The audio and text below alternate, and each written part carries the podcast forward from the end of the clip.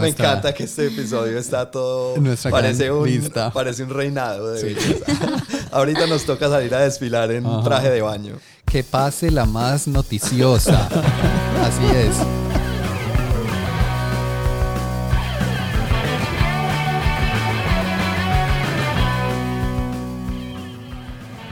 Bienvenidos al episodio número 69 del podcast de la mesa, Nice. cerrando el 2021.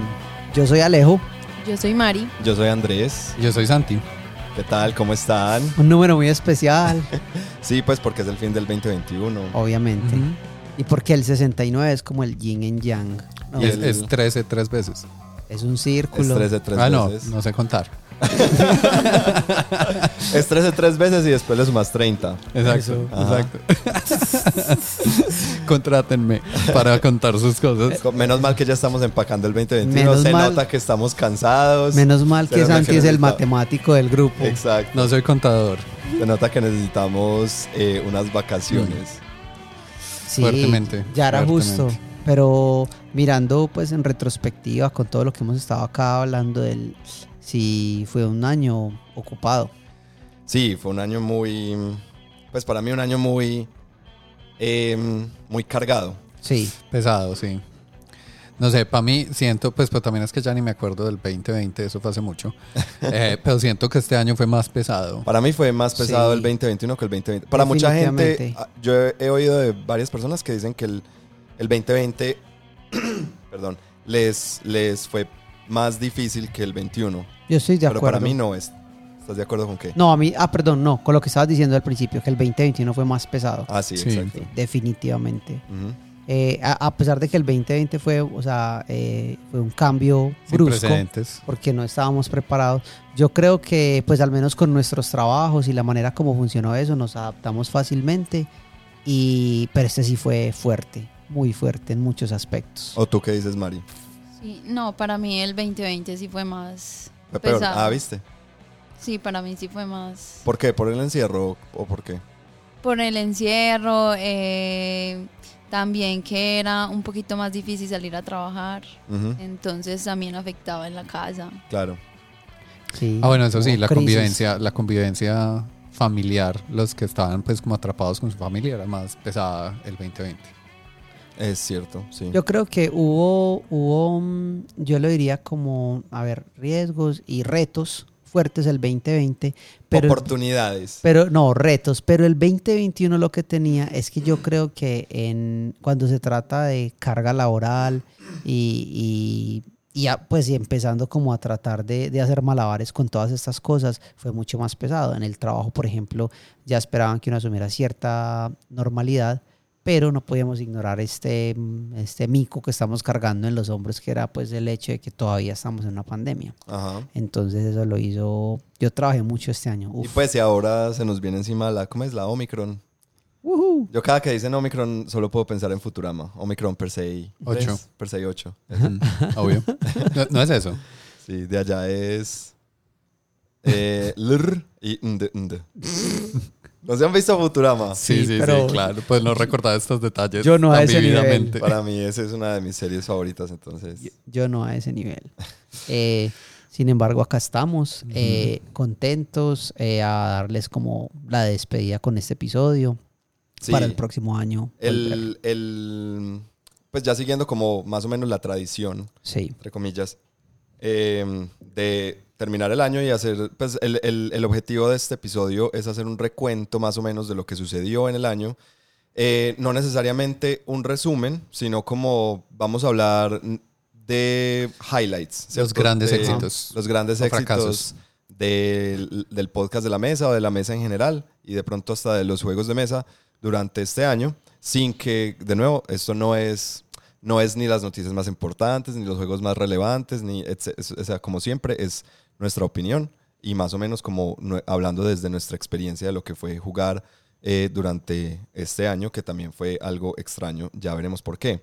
Y eh, pues hasta aquí llegará nuestra transmisión del 2021 sí. eh, y retomaremos pues a principios de, de 2022. Ajá. Ese es el plan. Ese es el plan. Eh, siempre, como ya saben lo que pasa con los planes, no pasan. Mentira. Pero haremos todo lo posible. Eh, ¿Les parece entonces si empezamos? Ya, Sí, ya sin más rodeos. Sí. Empecemos. Aquí tenemos varios, varios temas. Eh, yo propongo que empecemos por, pues obviamente, podcast de juegos de mesa. Ajá. Empecemos, hablemos un poco sobre lo que estuvimos ah, eh, jugando durante todo este año Sí. eh, y qué se nos viene a la cabeza. Eh, y yo propongo que no sea solamente cuál es tu mejor, el, pues tu juego favorito, o sea, hablemos de cosas que si, lo, si se te viene a la casa en estos momentos porque fue algo interesante, entonces eh, puede ser incluso el mejor juego que jugaste, pues. Sí. Eh, a mí me gustaría empezar con algo que Dale. puse acá. Eh, uno de los juegos, una de las experiencias que más me gustaron este año fue jugar Regicide. Ujú. A mí me encantó ese juego, por muchas razones. Y, sí, y creo que son cosas que Me siempre, que siempre apoyan como mi, mi punto de vista con los juegos en la, de la mesa. Y es un juego que prácticamente está en todas partes, porque cualquier persona tiene una, un, una- un naipe, ¿cierto? Eh, lo que es es tomar esta herramienta, implementarla por medio de unas reglas a un juego que es bastante divertido, eh, que es diferente, que es esos juegos que cuando se lo enseñas a un grupo de personas, literalmente como que haces un cambio en ellos, como, oh, wow, no van a ver un naipe de la misma manera que antes. Eso me gustó mucho. A pesar de que este año jugué muchos juegos muy buenos, muchos juegos que me gustaron mucho y, y- sé que los van a mencionar ustedes porque este año hubo juegos pues eh, que de verdad pues cambiaron muchas cosas, eh, como por ejemplo Monstrosity es uno de ellos. Pero para mí Regicide fue como ese juego que de verdad me mostró algo nuevo con algo que ya conocía y me gusta mucho eso de, de- de mirar las cosas desde otra perspectiva. Ese Sí. juego me encantó. Eh, Regicide es eh, un juego cooperativo que se juega, solamente necesitas pues como bajarte las reglas, que son dos páginas, y un mazo de cartas común y corriente. No necesitas nada, nada raro, no tienes que comprar, pues si quieres lo puedes comprar. Si quieren escuchar un poco más de eso, eh, lo hablamos en el, en el Jugando en la Mesa entre el episodio 65 y 66, donde hablamos sobre Dune Imperium, Regicide y Dive, eh, donde eh, les contamos bien pues cómo es, cómo, cómo se juega el juego, pero eh, yo estoy de acuerdo con vos, Alejo, y es más, también hace parte de, de- de los, de uno de los juegos que yo quería eh, eh, traer aquí pues a la conversación, porque también me pareció una gran innovación. pues no sé, yo creo que es una innovación en juegos de mesa, ¿cierto? Una manera Sí. muy nueva, muy diferente de usar naipes de cartas, ¿cierto? Siempre estamos acostumbrados como a usar naipes. Como cuando hay naipes, pues se juega como a, a- al, al trick taking, o se juega alterna terna cuarta, o se juega, ¿cierto? Como si no se juega esos juegos como tal, se usan para esas mecánicas y este juego lo, lo volteó por completo, pues entonces eh, me, me gustó mucho. Eh, Alejo ya mencionó también otro, que era el único que yo tenía en la lista, que es Monstrosity, Ajá. ¿cierto? Yo lo Es- mencioné, pero no hablé de él a propósito. Eh, Monstrosity, para los que no lo han escuchado, es un juego de retratos hablados de monstruos. Pues para mí esa es la, con- la descripción más sencilla. Una persona ve una carta de un monstruo muy raro, tiene un tiempo muy corto para verla y después hay un tiempo limitado en el que sin ya ver la carta se la describe a los demás que están haciendo un retrato hablado cada uno de ese monstruo. Después se comparten y ese es el juego. Y creo que en los juegos de este año está entre los más asequibles y los que he llevado a varias partes y en todas partes ha sido un éxito. Eh, incluso un éxito cuando sale extremadamente mal. Porque es muy chistoso, pues, ver unos retratos muy malos de unos monstruos y ver a veces que hay una persona que no es como, oh, qué habilidades artísticas tienes. Sí. Me va a ir muy mal en esta partida. Para mí ese fue el juego que más me gustó este año. Pues no sé, lo disfruté demasiado. ¿Y por qué? ¿Qué es lo que más te gustó? Eh, no, pues lo que decía Santi, de ver lo, lo que la otra, las otras personas dibujan, también que es muy fácil jugarlo con la familia, con, sí. Mari lo jugó mucho, así mucho, como lo usted. Yo sé que ustedes dos lo jugaron un montón. Santi especialmente lo jugó mucho. Pero Mari también. Mari lo jugó mucho más que yo, muchísimo más que yo. O sea que lo disfrutó demasiado, y fue Demasiado. eso, jugar con gente muy diversa, ¿no? Sí.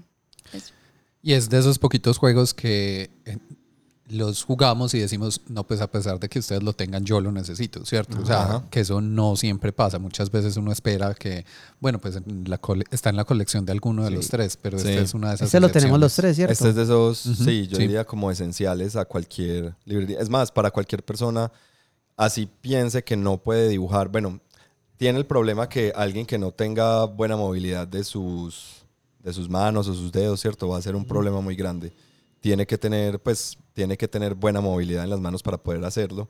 Pero cualquier persona que pueda eh, escribir, diría yo, escribir su nombre con un lápiz o con un marcador, creo que puede jugar este juego. Y, y pues es, es, sí, es diversión en una caja, la verdad. Es, es demasiado bueno. Eh, ya vienen nuevas expansiones, nuevas cosas, pero creo que no es, no es ni siquiera muy necesario, pues, como nuevas expansiones, pues, ya- con, el, con lo que viene. Pues no sé, ustedes, ustedes que lo han jugado más, ya se acabaron, ya, ya, pues porque la cosa Yo es que sí no. trae un mazo de, Sí. de monstruos y, y bueno, la cosa es que ya después de uno ver un monstruo, después si se lo describen, uno Sí. podría decir que uno lo recuerda, pero, pero la verdad no sé qué Yo- tanto. pues. Depende de, pues si es un juego que uno juega mucho y lo rota completamente, eh, sí empieza a volverse un problema. Pues digamos, en mi naipe de monstruos sí pasó que alguna vez alguien puso donde no era el monstruo y en otra partida volvió a salir y yo sí tenía una idea de más o menos cómo era.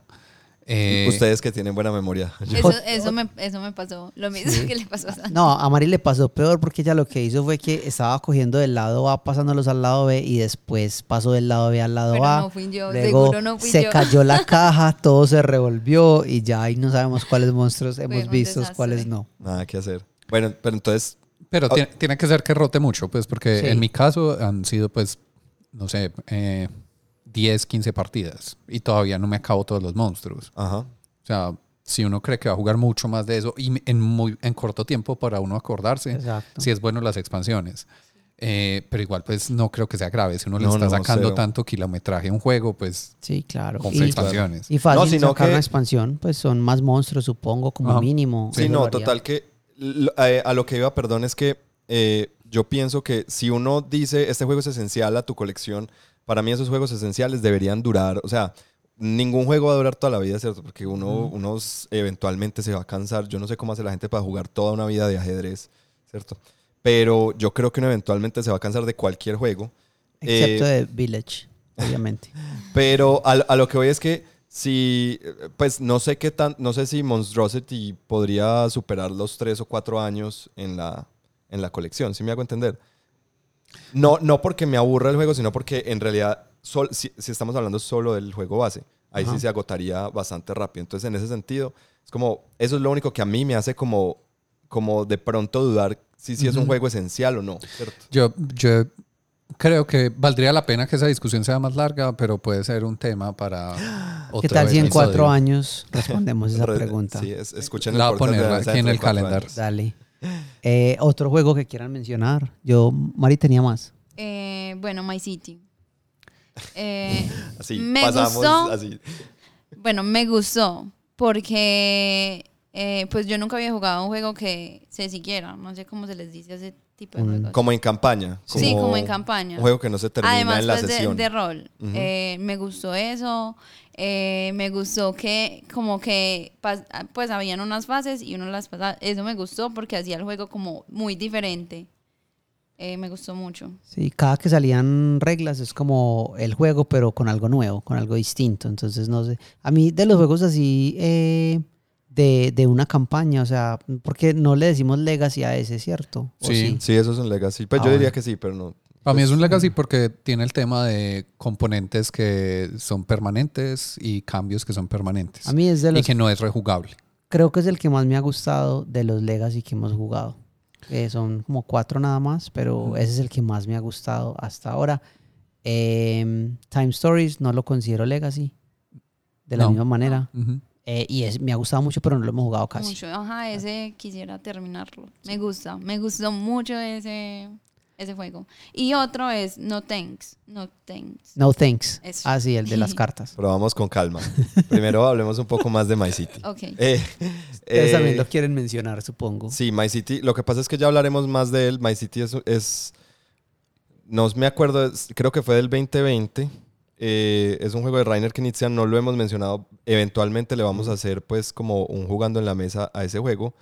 Eh, es, es, como veníamos diciendo, es tipo Legacy en, en- en el sentido entonces en que eh, lo deben jugar las mismas personas, durante varias partidas. ¿Cuántas partidas nos llevó? Por ahí una, eh, fueron 20 24 creo 24 que es. partidas, sí. Sí. Pero uno en una sesión, pues uno en una sentada, uno fácilmente juega por ahí dos o tres partidas. Cada partida dura ¿qué? 40 minutos. O menos. O menos. Eh, Sí. Varía. Igual yo recomendaría jugar tres porque el juego está estructurado en capítulos de eso. tres partidas. Sí, Eso. eso es la Capítulos con tres. Ah, sí. Y la Eso. cosa es que cada capítulo, pues viene un, pues uno, uno arranca con unos, con unos componentes del juego y cada capítulo ah, eh, se abre un, un, un sobre y de ese sobre pues se van sacando, salen cosas, ¿cierto? Como para no spoilerear, Sí. Sal- salen cosas que, que van a cambiar la manera como juegas el juego.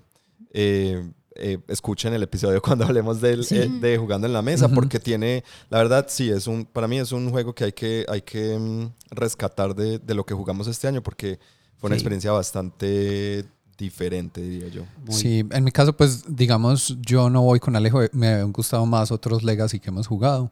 Me pareció interesante, eh, pero sí tuvo ese tema que nos ha pasado con varios Legacy, que llega a un punto que es como, bueno, acabemos esto, por favor.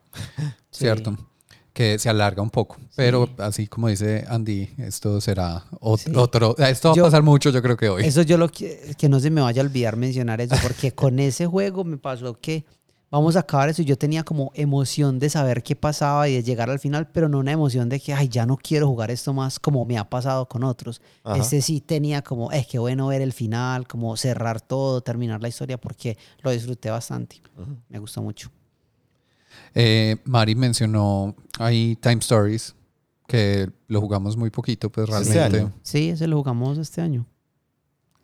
Bueno. Sí. Y también mencionó No Thanks, No Gracias.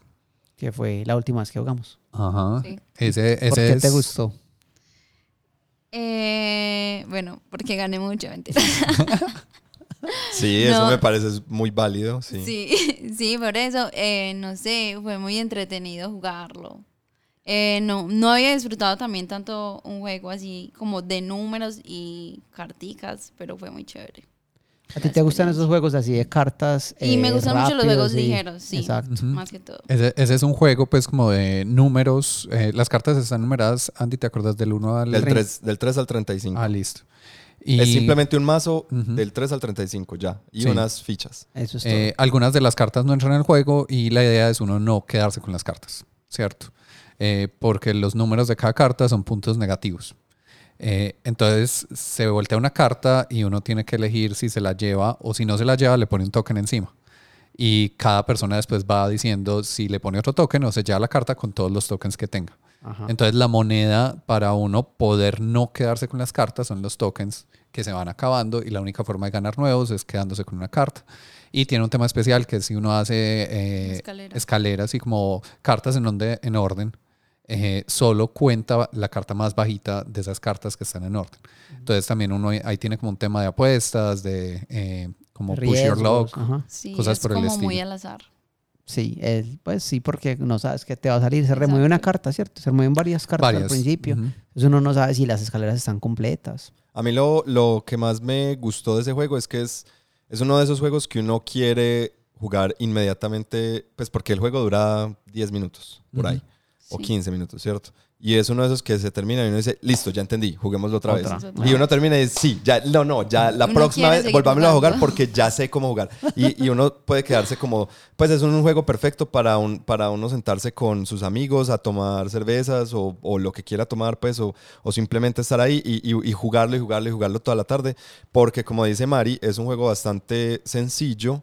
Aunque me parece que tiene su, pues Sí. tiene, porque es más, o sea, el, co- el componente social, el componente social y como de bluffing es, es, es mucho, pues es, es muy interesante. Entonces sí, el juego como tal son tres reglas, pero, pero ahí hay, o sea, se genera toda una, no sé, genera mucho, mucha diversión con, con Sí, una, muy poquito. Una interacción Entonces, muy divertida. me encantó. Y, Y, se puede recrear muy fácil. eso, Sí. se puede piratear fácil. Pues, Ajá. ¿Cierto? Sí. Sí, hacer versión casera es sencillo. Sí, no, no les dimos las pistas de cómo.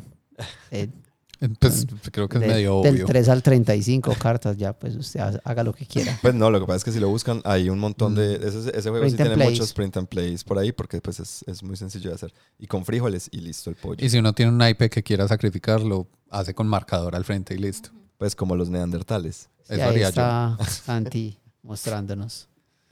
Eh, y el juego que yo quiero, que yo quería mencionar, eh, para mí, pues, es Dive.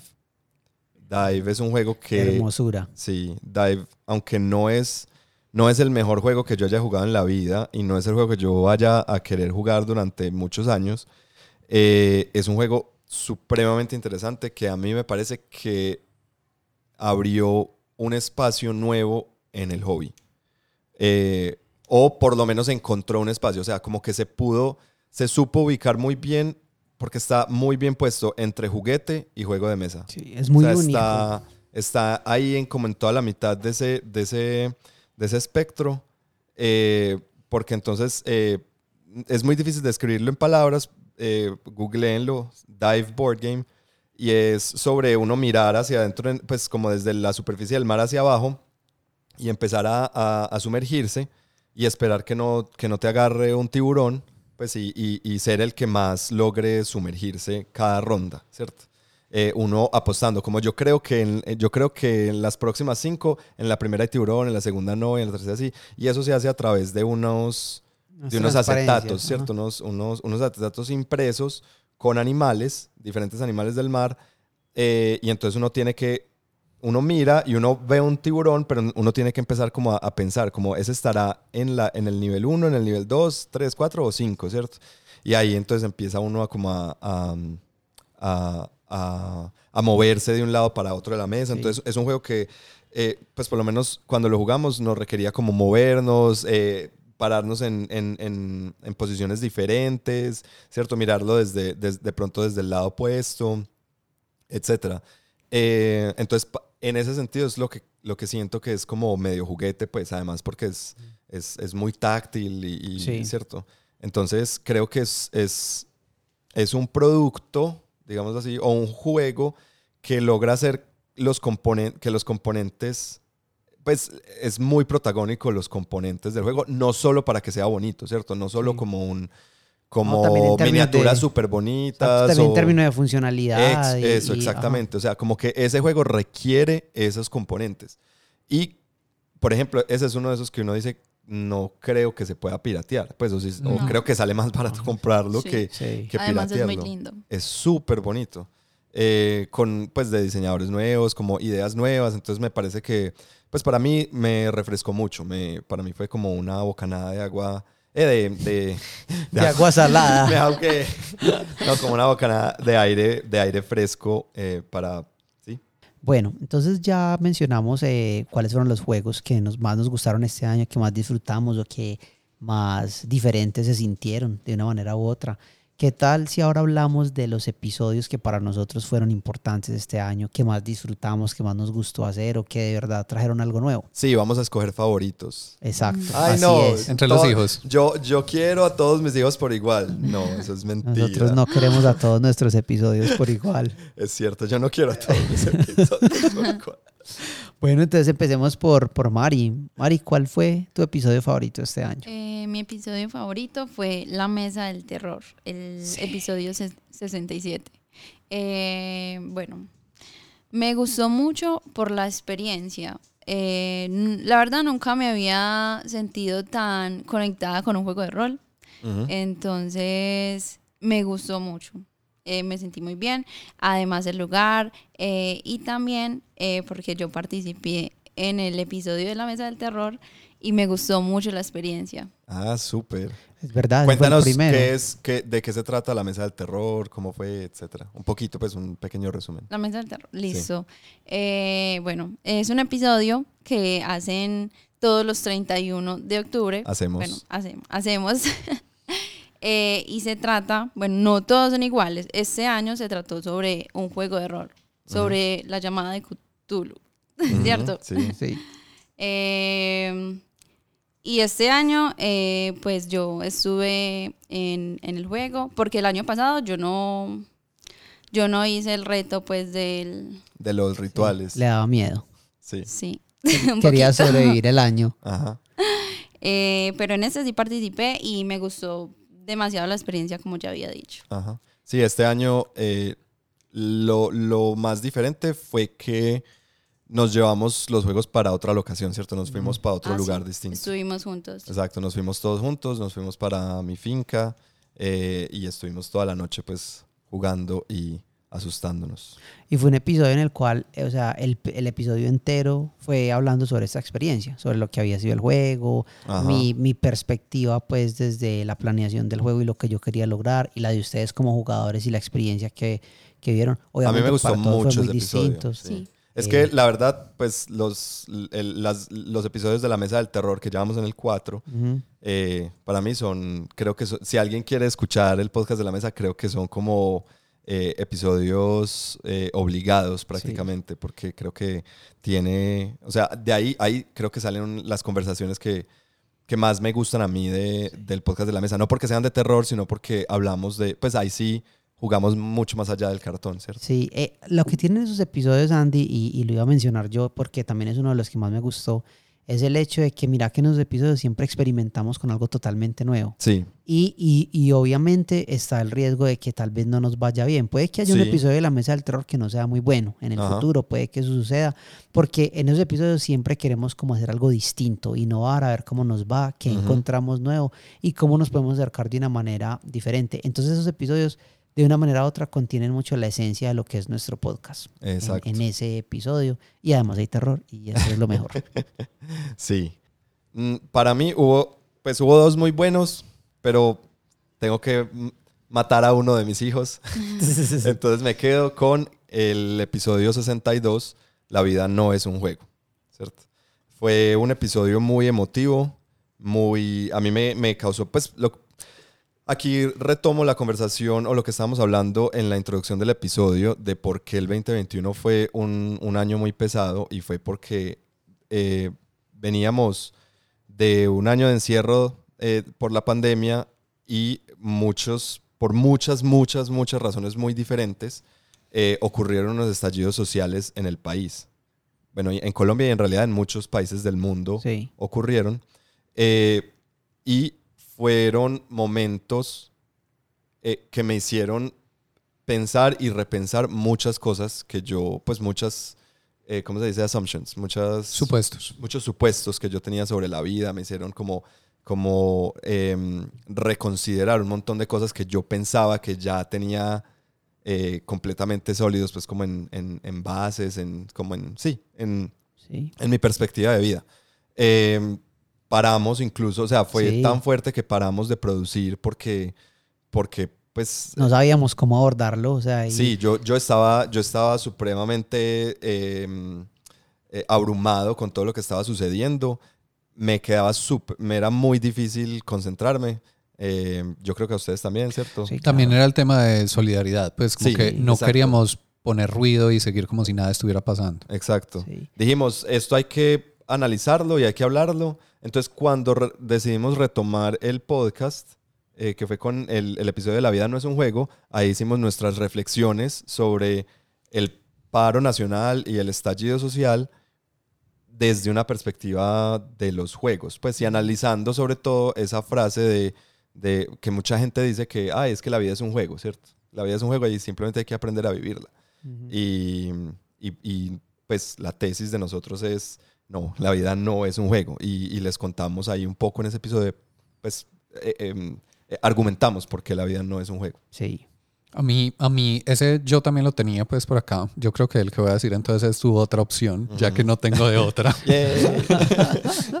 Eh, me gustó mucho en que creo que cimentó una faceta nueva para la mesa Ajá. en la que dijimos, pues eh, vamos a decir las cosas como las vemos y como las creemos y no vamos a como a, a ponerle una capa de azúcar encima, como a pretender que Ajá. estamos en el hobby de los juegos y acá no hay, no hay política. Sí, como, que estamos alejados, como que esto está alejado del mundo real. sí. Ajá. Sí. Y, y abrió esa puerta que no sé si toda la gente que nos escucha pues la aprecie, pero yo creo que nosotros como con lo que hemos aprendido eh, en la pandemia, con este tema de los estallidos sociales, con la situación de Colombia en los últimos años, pues todo este, todo este contexto en el que estamos, eh, casi que nos quita el peso de encima de pretender cosas que no estamos de acuerdo pues realmente. Ajá. Eh, y, me, y creo que marca un quiebre que incluso a veces ya cuando hacemos otros temas un poco más light, sentimos como, ah, a esto, a esto le faltó como, como más peso.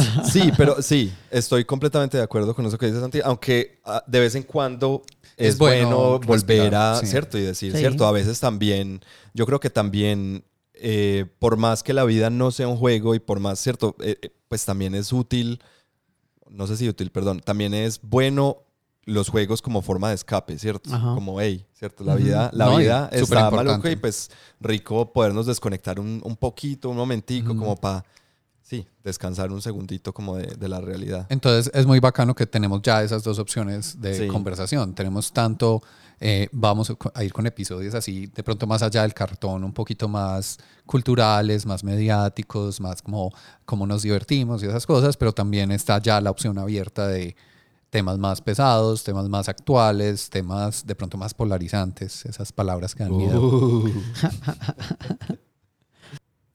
Entonces, el que, el que me queda a mí, que también me gusta mucho, Ajá. sino que por igual, creo que por igual razón de Andy tenía de prioritario el anterior, es el episodio 63, que fue el inmediatamente siguiente, Ajá. que fue la diversidad en los juegos de mesa, que salió en el mes de junio, Ujú. eh, que es por las épocas de la diversidad. Celebrando ¿cierto? la diversidad sexual y de género. Uno de mis favoritos también, acá lo anoté. Entonces, ahí, pues parte de lo que hablábamos, digamos que hay tres temas principales, que era diversidad, inclusión y representación, y lo que hacíamos era ver, pues, cómo entendemos esto en el hobby, en los juegos y en la industria de los juegos. Ajá. Que me parece que también es muy bueno que son tres cosas que se conectan con otras tres que uno no siempre ve.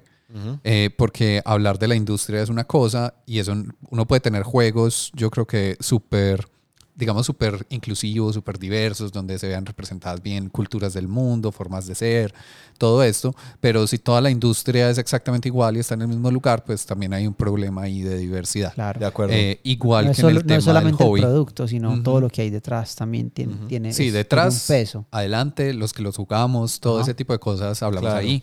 Eh, me gustó mucho, iba otra vez muy como en contexto en el momento en que salió. Sí. Y si no estoy mal, Andy, tú habías mirado que ese fue el episodio con más escuchas Con del más año. reproducciones del año, sí, así es. Eh, sí, a mí, por ejemplo, me sorprendió eso, ver que ese fue el episodio más, más escuchado del año. Eh, uf, me encanta. A mí Me gusta encantó. que eso nos represente, no, a mí Sí, me gusta mucho eso. Me, pues ese es un tema que a mí me apasiona. Yo me puedo, yo he leído mucho, me, me encanta, me encanta enterarme de y, y- y, mm, pues me encanta este es todo lo que lo que tenga que ver con diversidad sexual y de género porque eh, es aunque volviendo a esas palabras medio miedosas de que es polarizante, pues Ujú. es creo que es una exploración muy interesante y muy necesaria para para nosotros como personas, para cualquier persona. Eso no tiene que ser solamente para personas LGBTIQ sino para cualquier persona. Esas son reflexiones muy, Claro. muy importantes. Y mira que esos puntos de quiebre de los que ha- eh, de los que habló Santi, a pesar de que con La vida no es un juego se hizo como un énfasis muy fuerte en, "Ey, esta es nuestra posición. Nosotros a través de la mesa hemos tenido momentos pequeños en los cuales antes del programa hemos hablado como, "Ey, hoy vamos a hablar de esto, eh, pensémoslo, ¿qué, qué significa esto, cuáles son las consecuencias para nuestro programa, que vamos a tener una Sí. posición en cuanto a eso. Entonces, esa es una de las cosas que yo creo que a mí más me, me enorgullece personalmente de este podcast, el hecho de que yo siento que somos muy como, o sea, que somos muy fieles con nosotros mismos y, y tener en cuenta que algunas de nuestras posi- posiciones sabemos que no son las más populares, pero sin embargo am, son, son reales. Y, Sí. y también tiene que ver con quiénes somos como podcast y quién es la mesa. Entonces me parece que ese episodio también nuevamente como que eh, hace, hace, hace hincapié en eso, en, en eso para nosotros es importante, eso para nosotros. Y ver que los oyentes hayan escuchado ese episodio eh, ba- bastante significa que, que parece que la, la gente correcta eh, nos escucha, ¿sí me entiendes? Que Sí, de de verdad tenemos un público que, que, que busca eso y lo encuentra. Y mira que este último año hemos, hay, unos, hay nuevos oyentes muy fieles, nuevas conversaciones, nuevos mensajes que nos envían. Eh, eh, que me hacen sentir como que qué bueno que al menos en ese aspecto parece que estamos haciendo las cosas bien y eso me gusta mucho. Sí. Ahora, eh, como decía Alejo, de pronto estos son episodios con opiniones eh, no, no, no populares. Bueno, yo no sé, la verdad no sé, bueno, pues entre comillas, ¿cierto? Uno Pero sí, entiende. exacto, que pueden ser como, como puntos que generen eh, Des- algo de, de- de polémica. Sí, controversia, gracias. controversia. Eh, entonces la invitación es, pues una, como siempre decimos, bienvenidos a la conversación, ¿cierto? Eh, únanse a la conversación eh, eh, porque pues nosotros también cometemos un montón de errores hablando de estos temas. Eh, intentamos educarnos e intentamos mm, eh, informarnos antes de, de hablarlo, de, de decir lo que vamos a decir, pero pues claro, uno comete un montón de errores, entonces también muy bueno si hay gente que, que, que, quiere expresar su opinión diferente, pues eh, también abrimos los canales de las redes sociales, de pues, todos los canales de comunicación que siempre tenemos y siempre contamos para que pues, la conversación siga. ¿Qué les puedo decir yo? Eh, yo tenía tres también favoritos, dos ya los mencionaron. Uno fue La Mesa del Terror, obviamente iba a estar uno de mis favoritos. El otro fue La Diversidad en los Juegos de Mesa, que también me encantó. Y hubo uno que era, eh, que era un tema que pues sí se veía venir hacía mucho tiempo y era sobre educando con juegos de mesa. Ah, súper. Desgraciadamente en este episodio no pudo estar Andy, eh, porque estabas por fuera Yo del país. de viaje, sí. Ajá. Eh, entonces lo hicimos Santi y yo y lo hicimos con un amigo que es eh, Rafael Miranda, que por cierto está en el, a punto de lanzar su podcast también. Ay, súper. Un podcast. luego les cuento de qué más adelante, cuando haya donde escucharlo y todo, pero va a ser como un podcast que seguro será cercano a la mesa. en Súper. Eso. Eh, entonces, eh, pues Rafa es un profesor igual que yo en, el- en mi colegio y es una persona con quien yo he puesto eh, a trabajar varias de las estrategias que he mencionado en el podcast. Entonces me gustó mucho ese episodio porque era hablar de este tema que me apasiona mucho, un tema que obviamente por más que habláramos de él ese día es un tema que uno está rascando la superficie de lo que es, porque educar por medio de, de estrategias lúdicas y de juegos de mesa es una cosa que am, da, da mucho que hablar y es muy interesante.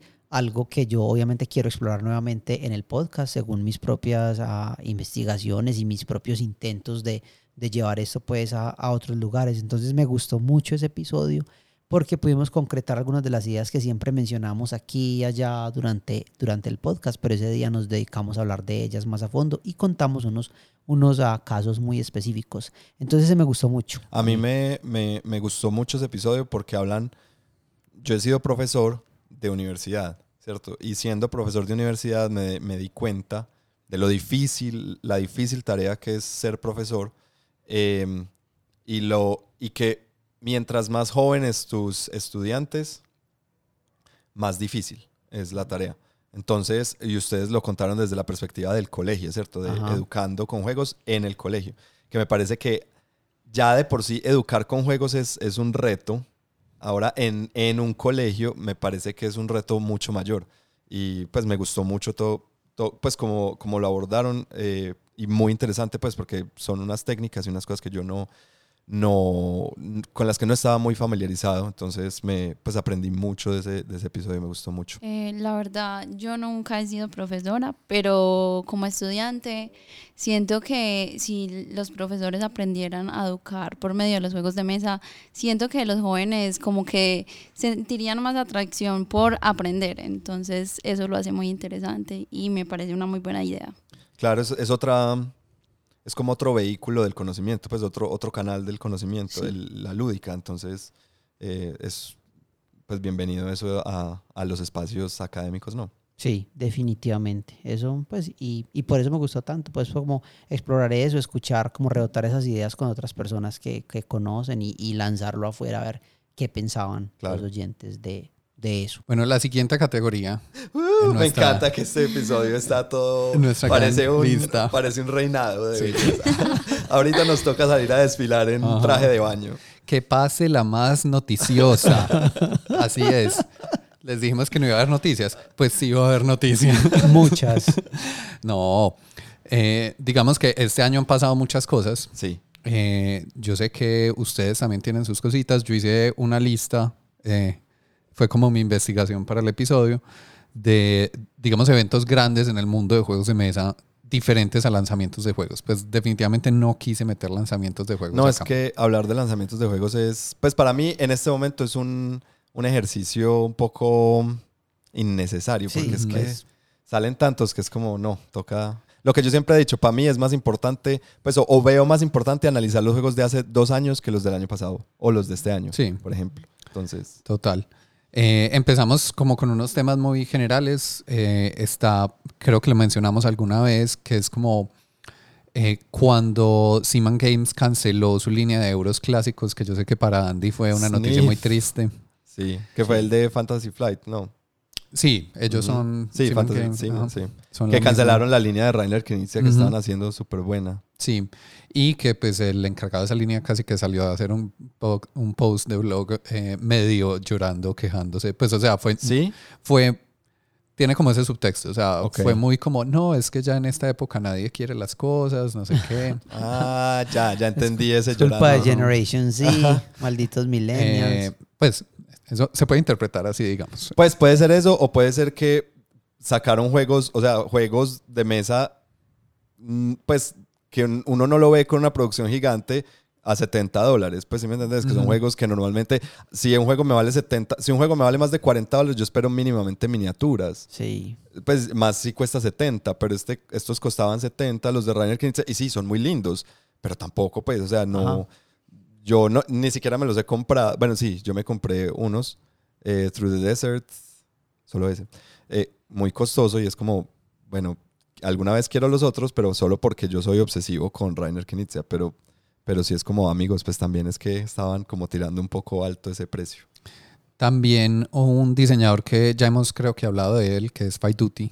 Ajá, eh, cuando, cuando hacíamos las series de diseñadores, que seguro volverán. ajá. Sí. Eh, eh, Sí, recuerdo a alguien en este podcast diciendo, It's a me, Fight Duty.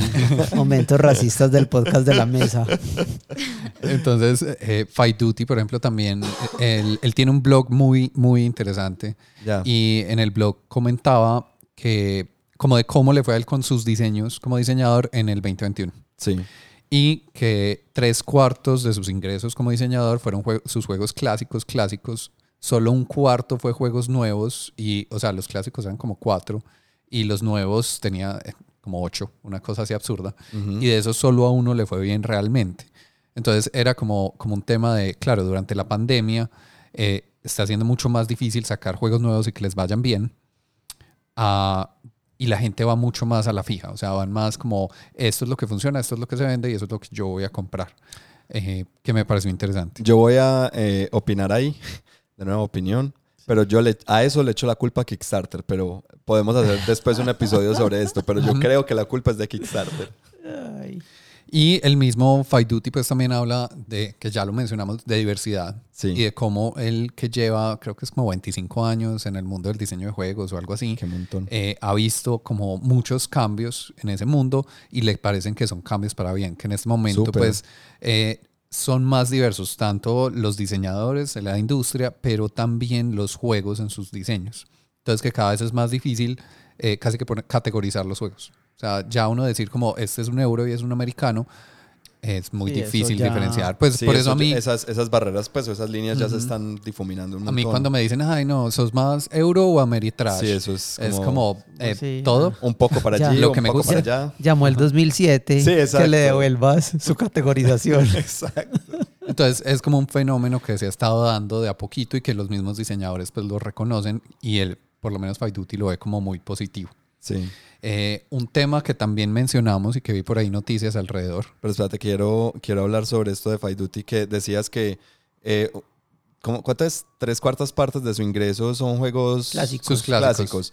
Yo me oí un, un podcast donde hablaba Martin Wallace, otro de los grandes diseñadores, y él en este momento decía lo mismo. Eh, él sacó Brass Birmingham, pues, Bra- perdón, Brass, Brass. hace muchos años, no me acuerdo hace cuánto, hace como 15 años o 12 años, qué sé yo. Eh, y el caso es que lo sacó y en ese momento salió y era un juego, es un juego muy complejo y, y no se movía.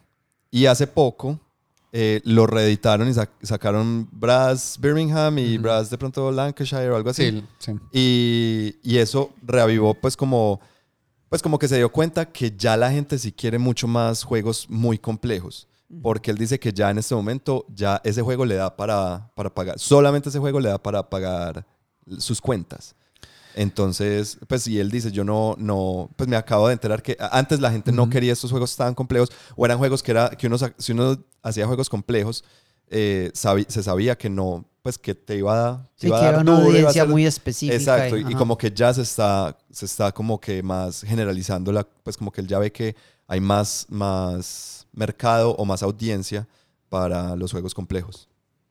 Sería interesante. Creo que también ese es uno de esos temas que toca mirar bien a fondo. Ajá. Muy bien. Eh, ya en otras noticias, en una que tenemos un episodio, que es el episodio 66, Piratería, Copias y Falsificaciones. Boom, otro de mis Arr, favoritos. Eh, también en la industria también. en la industria se ha hablado pues del tema de falsificaciones, ¿cierto? Sí. Y encontré que lo puse porque encontré una perspectiva un poquito diferente, que es el tema, pues sí, está lo clásico, pérdida de ventas y no sé qué, no sé qué, desde Sí. la industria, pero también pérdida de confianza.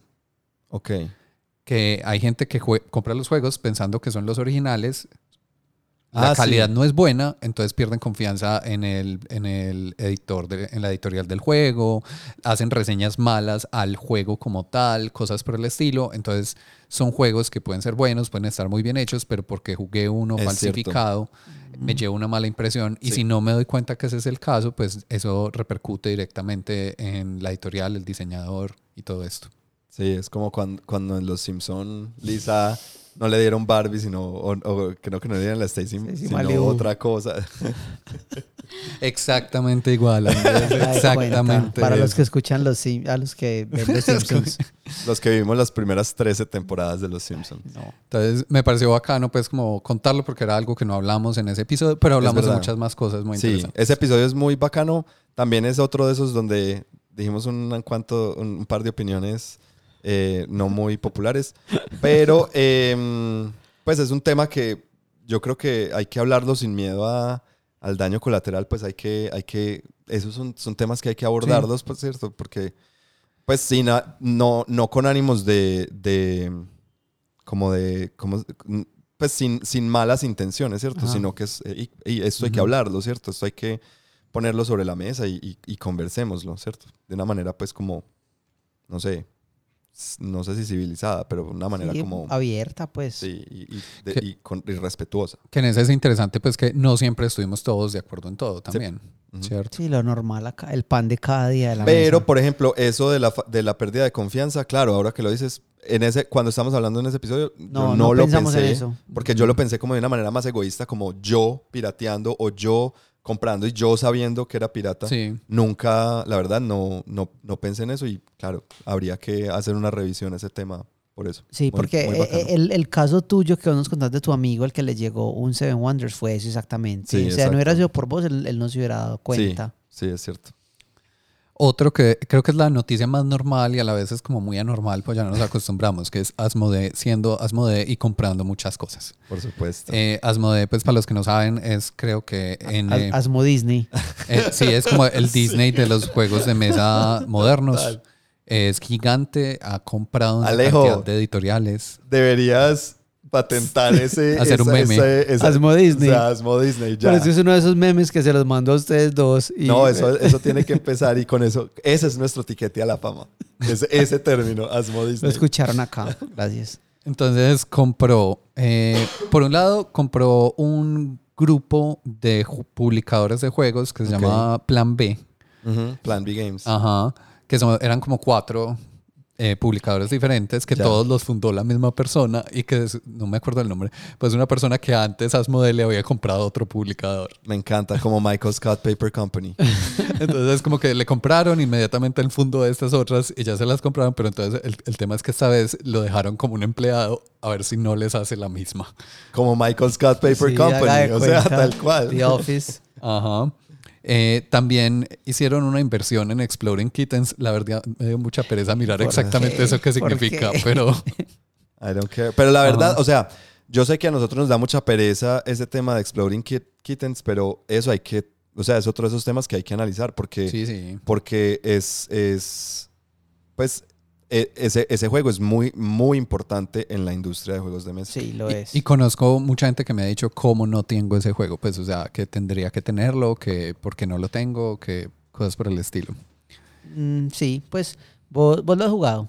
Sí, una vez lo jugué. Yo lo jugué y eh, Es, es interesante. Es O sea, entiendo por qué hay gente que no está metido en el hobby le parece muy, muy, muy bueno. Sí, no, porque es chévere. si el referente de uno es uno, pues Exploring Kittens es muy interesante. Sí, sí. No, y es uno de esos juegos que a mí no me chocaría como eh, si entre nosotros hay una copia de él y pues como verlo, analizarlo, Verlo. ver qué es. Tenerlo ahí para verlo. Exacto, No exactamente. para jugarlo. Ajá. A mí la verdad, ese juego me parece muy maluco. Yo ya lo he jugado. Sí. Eh, es muy por el estilo de, de Munchkin. Ajá, Flux. juegos así, Flux. Pues, o sea, ese juego es muy interesante para gente que no conoce mucho de juegos. Eh, el problema es que mucha gente se queda ahí, ¿cierto?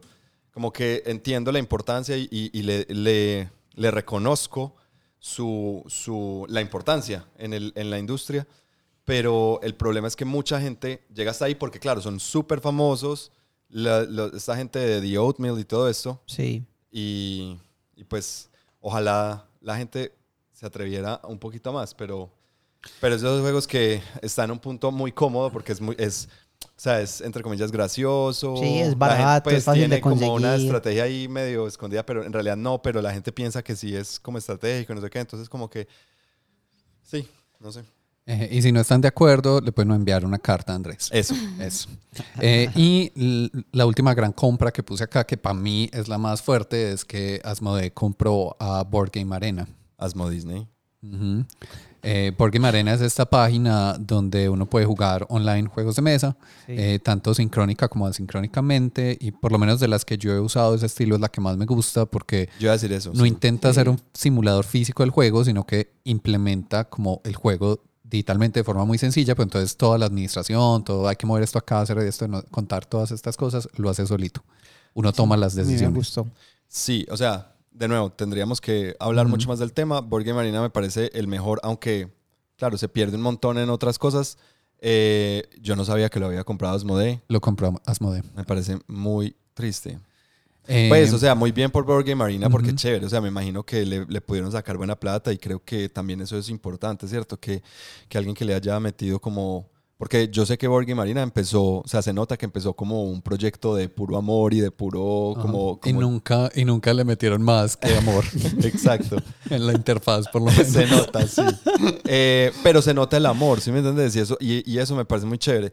Eh, me- s- a mí me preocupa un poco cuando, em- cuando las empresas se vuelven tan grandes y las empresas empiezan a, a comprar, comprar tanto porque es que porque es que es bueno que haya diversidad, ¿cierto? Es sí. bueno que es bueno que se diferencien, eh, que, que haya competencia, que haya Claro. un montón de cosas. Entonces, sí, esas Y- decisiones. Digamos que no se sabe mucho qué va a pasar con Board Game Arena. O sea, eh, Asmodee lo que dijo inicialmente es, ah, no, eso sigue igual, como si nada. Ajá. Se espera seguramente que haya muchas más opciones para jugar mucho, agrandar mucho el catálogo con Sí. juegos de Asmodee. Ajá. No se sabe si eso va a ser como un cuello de botella muy grande para los demás juegos, Ya. porque es un equipo pequeño. eh, quién sabe si le hacen más fuerza al tema de ser un usuario premium o cosas por el estilo. Ya. Sí. Esa es ahí una, una duda que nos queda, yo creo que fuerte. Eh, un tema muy grande que ha afectado también a la industria de juegos, además de muchas más, pero creo que se ha sentido y se ha escuchado mucho en el tema de juegos de mesa, es todo el tema de problemas logísticos en producción y en distribución. Eh, ahí, si no lo han escuchado, pues está, hay, una, hay una crisis logística internacional gigantesca. Enorme. Eh, que, que afecta a todos los sectores de la economía. Sí. Entonces, por ejemplo, los juegos de mesa principalmente son producidos en China. Sí. Eh, la otra opción de producción es Europa, pero no siempre es posible Europa. En otros países es imposible producir la mayoría de juegos. Eh, no existe la forma de hacerlo. Eh, y los contenedores en este momento están valiendo entre 3 y 10 veces más. Entonces el costo de transporte después de producción eh, se multiplica por esos números, ¿cierto? Eh, y hay un tema que los publicadores pequeños, las editoriales pequeñas, tienen unos márgenes de ganancia muy poco flexibles. O sea, uno tiene que ser Sí. muy grande para tener márgenes gran, pues, pasables, porque Ajá. aquí yo creo que tocaría ser Hasbro para que decir que son grandes o algo así. No, y Eh, Asmodee. bueno. Asmodee es grande. Sí, pero no seas Asmodee, pues que también esté haciendo Ah, no sé. esas cosas. Sé, me entra. Eh, entonces se dan unos incrementos de costos en muchas etapas, porque también Sí. pasan cosas como que, listo, hay un retraso, eh, no hay contenedores, entonces son más caros, pero entonces tengo que esperar meses para conseguir un contenedor. Eh, a veces hasta tres meses, Ajá. es lo que estuve leyendo. Y eh, entonces hay un costo porque tengo que guardar mis juegos en una bodega mientras consigo el contenedor. Después el contenedor es más caro. Y después llega el barco a donde sea que va a llegar y eh, hay un taco de barcos. Entonces tengo que pagar por más tiempo el transporte. Y después tengo que pagar el transporte terrestre, que también está más caro porque hay demasiada demanda y no hay suficiente para que lo tenga. Así, más o menos, encontré un ejemplo pues que es muy diciente, que es con Teo- Teotihuacán City of Gods, el juego Ajá. de mesa. Eh, están como en una nueva edición y hay los otros dos de Teotihuacán, que no me acuerdo. Eh, son como tres juegos. Tinsuyu Ah, y, y sí, no recuerdo otro. Son sí. Entonces están teniendo como todo el problema de, de llevarlos a los lugares del mundo que tienen que ir. Eh, y antes, más o menos el margen de ganancia de este, esta editorial era de 4.1 dólares por juego. Que para un juego de 50 a 60 dólares eh, No es nada. no es nada. En este momento les está bajando a 1.5. Sí. O sea, Yo lo que estaba escuchando en Ludology, por ejemplo, un podcast eh, de juegos de mesa muy bueno, muy recomendado, es, eh, hablando de eso, en este momento las, por lo menos las pequeñas eh, casas publicadoras están llevando, están trabajando a pérdidas, sobre todo en, en las convenciones. Pues están yendo a convenciones a, a, a pérdidas.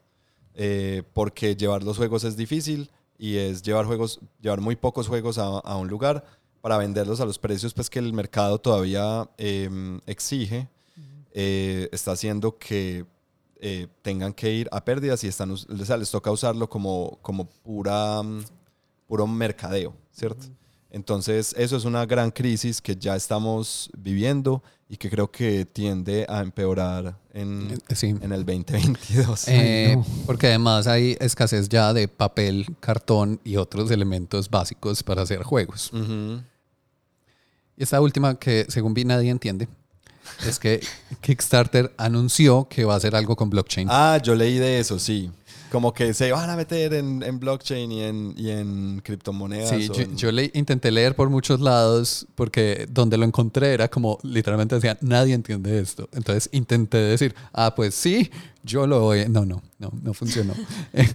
Hay como varias teorías. Eh, la que más gente se está pegando es que eso es lo que está de moda y Kickstarter está pasando como a segundo plano en temas como de inversionistas y cosas de esas. Ya. Entonces, si le meten algo nuevo, esperan recaudar más fondos de inversión.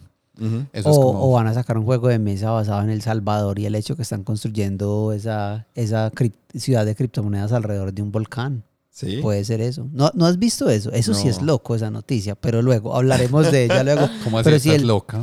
El Salvador está creando una ciudad alrededor de un volcán eh, que utilizará la energía, eh, es energía geotérmica del Sí, volcán para para, para, para hacer minería de Ah, criptomonedas. vea, porque El Salvador ya, creo que ya, ya, mm, sí. ya oficializaron el, Ya lo el oficializaron. allá, ¿cierto? Y hace Sí, sí. poco, en los últimos días que hubo una caída grande en el precio, aprovecharon y compraron un montón más Ok. de criptomonedas. Entonces, Sí, totalmente, como cuando uno basa toda la economía nacional en chispitas. En un producto. sí, no, y en no- un producto aire. que no existe. yo no veo cómo eso pueda salir mal de ninguna manera. Pero bueno, no, no, so- cosas suaves. Eh, otra de las teorías, pues, con el tema de Kickstarter y blockchain es que eh, ha habido muchas críticas históricas como a cómo Kick- Kickstarter responde por las cosas. Tiene como asume responsabilidad cuando salen mal las cosas. Eh, esta puede ser una forma de no asumir responsabilidad, se lava las manos y blockchain. Y es como, oh, distribuido. Oh, eh, confianza. rastreable. Eh, todas estas palabras que les gusta. Sí, los usar. buzzwords, Ujú. porque se tienen que, tienen que seguir relevantes. Ahí es donde voy, por ejemplo, a, a cosas como que Asmodee compre Board Game Arena o algo que, o sea, una empresa, las, esas empresas grandes son muy susceptibles a esas cosas, a, a- necesitan seguir siendo eh, relevantes, Relevantes y grandes. Sí. Porque una, exacto, necesitan hacer trending porque si no, pues eso es lo que mueve el, ese motor de ellos, ¿cierto? Eh, entonces, esa es la parte maluca, que es como empiezan a usar, empiezan a comprar cosas y, y a usarlas para, para seguir siendo trending, pero terminan siendo algunas veces malas decisiones y entonces termina pagando esa pequeña empresa que compraron y acabándose, eh, a- pues para, para que esta otra grande pueda sobrevivir, ¿cierto? Es como, eh, Zoom. sí, pero bueno, Sí, entonces... Yo es- tuve un Zoom. un Zoom, Sí. ¿Ustedes no saben qué es el Zoom? no. Es eso, es Microsoft cuando le apostó a sacar Ah, el- el- sí. el- el- la, la- la competencia de los iPods, que fue Zoom de Microsoft. Ah, Ah, yo tuve, Zoom. yo también tuve. Sí. Sí, sí, sí, ¿Y, sí, ¿Y dónde está ahora? Está por ahí en un cajón. Ahí de mi casa. recogiendo Pues, pues si tuviera un iPod también estaría por ahí en un cajón de la casa. Pues Yo tengo por ahí un iPod Touch. en un cajón de la casa. Sí, Exacto. en un cajón allí. Ah, Alejo. Yo también tengo uno en un cajón, un iPod. Pues vamos a hablar de eso. Ah, tú fuiste el que trajo este tema. Eh, esas fueron como algunas de las noticias grandes que yo vi por ahí para contarles. No sé si alguna Estas otra Todas las noticias. Noticias con Santi. Los chismes. Bueno, y ya que Andy habló de, eh, perdón, Santi habló de noticias en el mundo de los juegos de mesa, eh, hay unas cosas que resaltar de la mesa, o sea, noticias nuestras durante este año. Entonces, como unos datos así muy generales, eh, aparecimos tres veces en televisión. Este Lo- año. Mira, mamá, lo logré. Sí, o sea, ya prácticamente ya entiendo a Lady Gaga cuando hablaba de fama. Yo pensé Exacto. que la entendía cuando fuimos a Bogotá, pero ya sí la entiendo más. Eh, cuando fuimos a Bogotá y nos reconocieron como dos personas. pero- Prontamente tendremos que ingresar a una cosa de. a una clínica de, de rehabilitación. Todos. ¿A ustedes no tienen cita ya? Todavía no. Eh, eh, pero bueno, sí, aparecimos tres veces en televisión. Eh, una vez fue, fue Andy solo a, a- un programa hablar de unos juegos. Fue muy raro. Fue muy extraño. sí, lo fue. Fue muy, muy Ay, Fue sí, muy rara no esa experiencia, sí. Fue muy Porque es como que eh, la gente no sabía ni por qué estabas No ahí. Yo no o sea, eso fue muy gracioso. Pues y es mí- que a- así yo, es- esos programas a los que no- nos han invitado, que la gente, yo, yo es que yo soy muy aburrido. no, pero Pero me dicen, me dicen como, ay, qué nota, wow, increíble, lo- lo- qué cosa más bacana. Y yo digo como, es un programa donde necesitan invitados todos los días. No, pues, o pero- sea, Pero por ejemplo, ese programa fue muy gracioso, fue muy gracioso, pero por ejemplo, a este último al que hemos ido pues dos veces, que fue a Dale Play, era, es, es diferente porque Ese a ese sí sí, es es, de lo como- que nosotros hacemos, es Sí. la cultura, es local, pero es la cultura de juegos, de videojuegos, y si es relevante, lo que pasa es que el otro era una cosa que, Que no- nada, que ver. sí. Nada que ver y, y fue muy gracioso, pero sí, aparecimos dos veces más en Dale Play, que fue muy seguido, o sea, literal nos, nos invitaron casi que inmediatamente de nuevo. Y, y fue muy chévere la conversación, fue muy bacano y le dio como una exposición a la mesa buena que nos gustó bastante. Y de eso pues sí me siento muy feliz. Eh, también estuvimos en un en vivo en el entreturno, Sí. eh, que eso sí, estuvimos ahí todos hablando de unos juegos y expectativas y Yo cosas. participé, yo participé dos veces. Una vez con ustedes, Sí, eh, que fue para, para hablar sobre los juegos del, que, que se del Essen. estrenaban. Ajá. Ajá. eh, pues eso fue el año pasado. Ah, Por eso, pero era sobre juegos que se estrenaban este año. Algo no, así, no, los que venían a salir. algo No, así. pero- Estos años son muy difíciles de Sí, sí. diferenciar. Todo, No es todo lo es lo mismo. mismo. 20, 20, 20. 20, es lo 20, mismo. 20, Empacando, cerrando los 20. 20. Pero eh, Vos participaste yo en uno. después participé en otro con que estuvimos con el entreturno, con Más que Oca, con eh, Alice Plays Games. No recuerdo los- estos chicos de, de Argentina. No recuerdo, qué pena, no recuerdo el nombre en este momento del portal. Pero estuvo muy chévere. Pues Gloria, eso, eso es una, una iniciativa de Gloria. De, eso nació en la Gloria del Entreturno. Eh, nació, eh, la iniciativa nació durante la pandemia. Que ella dijo, pues no me puedo juntar a, grabar podcast con mis compañeros del podcast. Entonces, si va a ser en, eh, a distancia, pues eh, no me tengo que eh, Limitar. limitar a solamente a, a grabar con, con mis amigos, que también lo hacía. Pero entonces empezó a hacer todos los viernes a, a invitar a gente de diferentes países de Latinoamérica. Y ella tiene esa capacidad, pues que para mí es un talento de, de como de convocar, ¿cierto? De Ujú. ir allí, convocar aquí, convocar allí y, y juntar y, que, y hacer que eso pase, ¿cierto? Uno piensa que eso es muy fácil, pero vaya, hágalo, ¿cierto? Es, es- a mí me parece un reto muy difícil. Y ella lo sabía hacer muy bien y todavía lo sigue haciendo y siguen saliendo esos en vivos y son muy bacanos porque ella propone el tema o alguien propone el tema y luego se juntan a hablar. Entonces, uno, eh, éramos hablando, alguien de, de Argentina, de Chile, de Costa Rica y, y yo de Colombia, ¿cierto? Sí. Y esa vez que estamos hablando con gente de España, ¿cierto? Es como, pues, un montón de vistas eh, distintas eh, alrededor del mismo tema, ¿cierto? De, de puntos de vistas diferentes alrededor del mismo tema. Eh, me gustó mucho. A mí también, uf, me, me encantó participar y Gloria, si estás oyendo esto, síguenos Gracias. invitando. Sí. También participamos en un episodio del último podcast, que es un podcast nacional eh, eh, de Bogotá. Hicieron un, un episodio sobre juegos de mesa y ahí también estuvimos participando. Fue muy chévere, un podcast muy, pues lo producen de una manera muy bien y todo. Eh, fue muy bacano participar con ellos también. Y algo también que hicimos, eh, en este también eh, lo hicimos Santi y yo porque Andy no estaba, fue que ah, eh, diseñamos un juego para el Global Game Jam al principio Oh. del año. Sí, También. ya, ya se me había olvidado. Sí, no, no, no, un juego también usando un naipe, una, o sea, unas cosas, un juego muy chévere eh, con una, una temática bastante bacana. Ese está en, en Board Game Geek. Sí, Super, ¿cómo se llama? ese se llama, eh, espérate, te digo. The el- Outlast The View. Outlast View. The Ok. Outlast View. Para que lo busquen en Board Game Geek. Sí. Allá están las, las reglas. Eh, tener, tener en cuenta que es un juego hecho en 48 horas. Ajá. Eh, Eh, ese juego ha sido utilizado, yo lo utilicé en el colegio para que la psicóloga lo, lo usara como una herramienta eh, para tratar casos pues de, de bullying y de, y de desacuerdos entre estudiantes y también varios profesores lo jugaron con sus hijos ah, para ayudarme a probarlo y, y fue bastante chévere la experiencia. Súper. Yo en cuanto a mm, aprendizajes de este año, me encantó algo que sucedió muy al principio del año, eh, que fue el video que sacamos sobre qué son los juegos de mesa.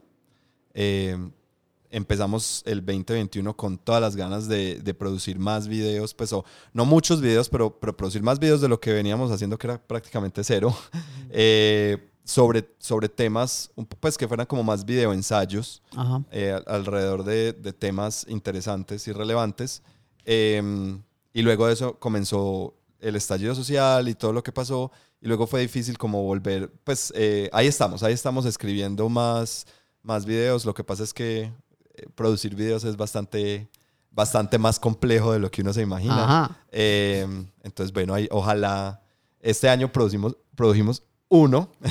Yo espero que en el 2022 sea más, pues por lo menos Más dos. de uno. Por lo menos Más, dos. más de uno. 1.1. Yo les prometo por lo menos dos. Ojalá, Más, ojalá más. más. Más. Eh, em, ¿Algo más que quieran destacar de logros o algo así que recuerden que hayamos hecho? Por mi parte, eh, es una bobada. Pero eh, Mis videos son una bobada, Santi. no, Andy. No. Todo está bien.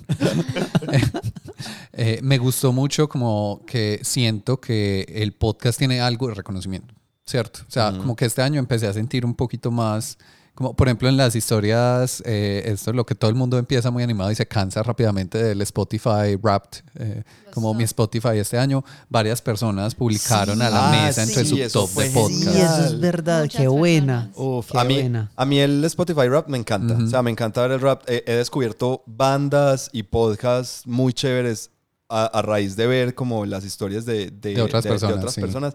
Y me encantó ver que, pues, más de, más de cinco personas Sí. tenían- o sea, nos etiquetaron en sus historias como el, el- el top podcast. Y yo, Sí, wow. también, también tengo amigos pues que realmente sin yo ser cansón y decirles escúchenlo, lo escuchan y de vez en cuando me escriben alegándome cosas. ¿Cómo así que dijeron tal cosa en el podcast?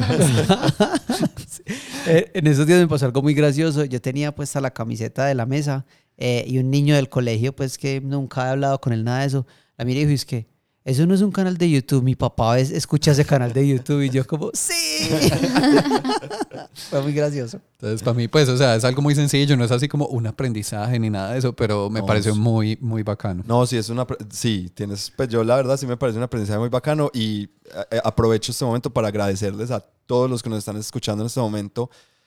Sea que hayamos aparecido en su, en su Spotify Wrapped o no, si nos están escuchando, mil y mil gracias porque, pues, la verdad, eh, es muy satisfactorio, pues, uno saber que hay gente al otro lado, pues, nosotros estamos acá, ¿cierto? Sí. Que le llega esta señal de alguna manera y escuchan y encuentran algo de valor o algo, no sé si de valor, pero algo, algo chévere, encuentran algo de, de entretenimiento, de, de dispersión, de valor en, en lo que nosotros tenemos para Ya, decir. ya podemos empezar a pensar como en ser esa gente famosa que tiene nombre para sus seguidores. Los meseros. Los mesitos. Los besitos, Los mesitos. las patitas. o sea, está abierta la convocatoria para el nombre. Sí. Pueden escribirnos con sus ideas. Gracias por las sugerencias. Sí, porque si lo hacemos nosotros, como pueden ver, va, va a resultar mal. Exacto. De pronto esa es la idea. Aprovechando eso que estamos hablando, eh, yo sí tengo algo que quiero agradecer de este año, porque pues una de las cosas que uno tiene la tendencia a hacer cuando acaba un año es como eh, mirar hacia atrás, darse cuenta que logró, por qué se siente agradecido, eh, qué, qué puntos quiere resaltar y pues no olvidar tenerlos en cuenta. Y para mí es, eh, ya que estamos hablando de eso, pues el grupo de personas con la que comparto este podcast, le quiero agradecer a ustedes tres por todo lo que aprendo cada día con ustedes, que no solamente tiene que ver con juegos de mesa, sino con las personas que son. Yo constantemente le digo mucho eh, cuando hablo con, con alumnos míos que son adolescentes y les, y les digo que a mí una de las cosas que más me ha ayudado a, a mejorar como persona cada día es rodearme de, de las personas que me rodeo y esas personas son ustedes tres. Entonces yo Oh. quiero aprovechar este momento para agradecerles para porque me ha ayudado a entender desde una perspectiva nueva muchas cosas. Y eso Oh. lo quería aprovechar a decir acá, de verdad. O sea, ya nadie puede decir nada. Ya Ya. Alejo, Alejo nos destruyó. No, pues lo mismo. Sí, La verdad, yo también dos. estoy muy feliz de poder compartir con ustedes esta experiencia porque es una experiencia y yo, que soy nueva en esto de los juegos de mesa, estoy muy feliz de que de haberlos conocido. Oh, yo también, chicos. A mí me encanta, pues me encanta jugar con ustedes, me encanta sentarme a hablar, sentarme a grabar, eh, producir o simplemente parchar y jugar. Eh, me encanta. Y los quiero mucho. Eh, yo a ustedes también, porque al parecer estamos haciendo esto. Pues Santi, es que si ya no dices algo vas a Pues, quedar muy mal. Sí, ya, ya- ya todos vieron, Santiago. No, no, a mí, a mí, por ejemplo, me hace, y creo que muchos oyentes de alguna forma eh, lo comparten, y es, me hace falta cuando no nos juntamos, cuando no nos da el tiempo, cuando alguno no puede, y siempre es como, ah, no te vamos a culpar, persona que no puedes, pero yo quiero, Sí, total. ¿cierto? Y es, y es muy importante tener esos grupos, pues que son grupos, grupos de apoyo, grupos de conversación, grupos de compartir, Sí. eh, y, o sea, también a veces en la vida uno siente que no los tiene. Sí. Y eso hace mucho más valioso cuando uno sí los encuentra. Eh, que si alguien está pasando por uno de esos momentos, pues sigan buscando. O sea, hay que encontrar esos grupos, yo Sí. creo. Nosotros hemos hablado eh, un par de veces sobre cómo, cómo encontrar o cómo acercarse al, al hobby, ¿cierto? Cómo entrar al hobby. Y siempre decimos, o sea, es muy importante la comunidad, es muy importante pues buscar tu- la comunidad local en donde estés. Lo que dice Santi, a veces se siente como que no hay, eh, pero lo más probable es que sí haya, hay- y es, es, a veces es complejo encontrarlo, para eso están los grupos en Facebook, los servidores de Discord, eh, etcétera, las tiendas de juegos, los cafés de juegos allá Sí. siempre va a haber, siempre son como epicentros de, de, de la comunidad. Y si no, lo que siempre hemos dicho, ahí hay un potencial muy grande. Si no encuentras una comunidad, pues de pronto es una oportunidad para que la comiences, ¿cierto? Exacto. Arranca eh, convocando a gente, es difícil, pero, pero, pero es que lo, lo lindo de este, de, este, de este hobby, siempre hemos dicho, es esta, esta reunión de amigos alrededor de un montón de cartón y plástico que, que a veces... Y que- químicos, Que cada vez son más caros. drogas cafeínicas. O sea, Eh, increíble. Chicos, una pregunta. Chiques, una Ajá. pregunta. ¿Qué les gustaría intentar el 2022 Pero- como podcast? Ah, bueno, yo ya iba a decir, ¿en qué sentido? Alejo? Por eso dije, como podcast, ¿qué les gustaría intentar el próximo año?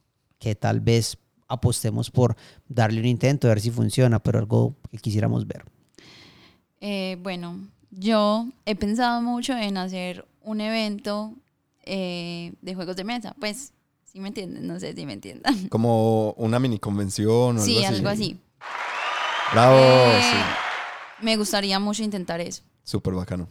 porque acá se trató de hacer y se hizo un tiempo, hicimos algo, pues hubo un grupo de gente, pero eso se fue. Y como estábamos separados y todo eso, no volvimos a pensar en esa idea de manera seria. De pronto el próximo año se puede hacer otra vez. Aprovechar si no nos vuelven a encerrar, si la Omicron per se 8 no nos No. vuelve a encerrar. No, no, no creo. No. La verdad yo no creo. Yo tampoco. No, Eh, creo que a Colombia no le da.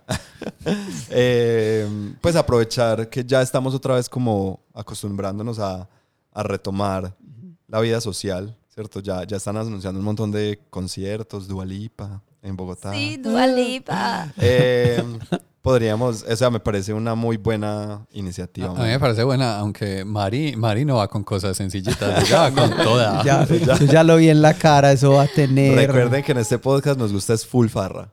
Full farra. Full farra. Eh, una cosa, una idea que yo tenía, yo quisiera intentar hacer que la audiencia participe, o sea, o, o tenga como una voz más activa en de pronto temas que vayamos a tratar. Nosotros hacemos por lo regular una lista al principio del año de temas que queremos ver, que a veces se va actualizando a medida que va pasando eh, y todo eso. Entonces me gustaría de pronto abrir un espacio en el cual nosotros podamos poner unos cuantos temas ahí o dar, abrir para sugerencias de temas y escuchar de la audiencia también qué les gustaría escuchar. Porque yo creo que ya nos conocen, ya saben cómo abordamos ciertas cosas. De pronto hay preguntas de, hey, qué chévere escuchar qué, qué diría la mesa sobre esto.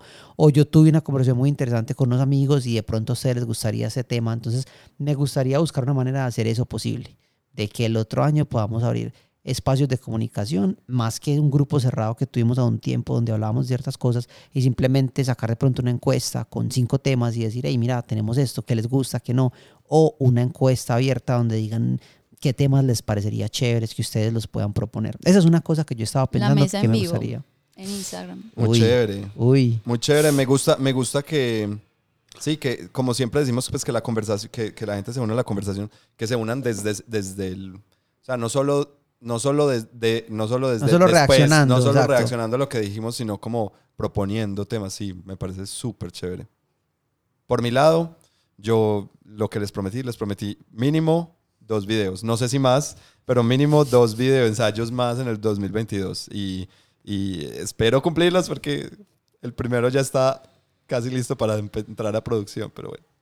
A mí de pronto algo, algo que me gustaría, pero que cada vez lo veo también más difícil porque, por ejemplo, ya estamos incorporando más a Mari, es tener más invitados. ¿cierto? Como Sí. aparte de nosotros, como para ciertos temas, hacer el esfuerzo de eh, buscar a alguien que creamos pueda aportar a la conversación de forma interesante, sean o no sean del mundo de juegos de mesa. Muchas veces esa visión externa eh, trae, trae pues sí, otras perspectivas. Totalmente. Eh, me parece pues más complicado porque llega un punto en que se vuelve poco viable el formato que manejamos con más gente. Entonces es algo que tenemos que ver si se logra o no se logra, pero es algo que me parece que alguna vez se tuvo un poco más y podríamos retomar. Y ya personalmente eh, me gustaría jugar eh, juiciosamente rol el año que viene. nice. uy. Ey, qué 2022 buena esa pregunta, salió mejor de lo que yo esperaba. El 2022 pinta muy, muy Ideas bien. muy interesantes. Sí, muy kinky. nos han dado. Ah, no, no era de eso. Eso es, pa- guárdalo para el episodio de, de San Valentín. Vale. Ese se viene con todo. Uy. Y se acabó el 2021 para el podcast de la mesa, pero volveremos en el 2022 en enero con, con- con mucho mejor contenido, con mucho más entusiasmo para que sigamos hablando.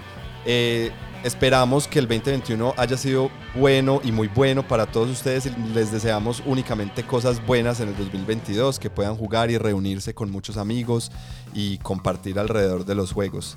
Recuerden por favor eh, apoyarnos, la mejor manera de hacerlo es dándonos like en todas las redes sociales, estamos como arroba la mesa Medellín en Facebook, Instagram y YouTube y ahí también nos pueden dejar todos los comentarios para que sigamos la conversación más allá del podcast. Pero si quieren encontrar todo en un mismo lugar, nuestra, nuestra página web es www.lamesa.club. Además de eso, la segunda mejor manera de apoyarnos es obviamente eh, apoyando nuestra adicción por el café. Por eso tenemos una, una, un perfil en Buy Me a Coffee, es buymeacoffee.com slash la mesa Medellín, donde ustedes pueden hacer un apoyo eh, monetario para continuar con nuestro podcast. Esto es una manera simbólica de invitarnos a un café eh, y apoyar esto que estamos haciendo. Eh, también recuerden suscribirse y compartir, que se nos había olvidado que es la cero manera de ayudarnos. y en la descripción de este episodio están algunos de los juegos, personas o páginas que mencionamos durante el mismo. Sin más ni más, yo soy Alejo. Yo soy Mari. Yo soy Andrés. Y yo soy Santi. Nos vemos el otro año. Feliz año, feliz Chao. Navidad. Chao. Feliz Festivus. Eh.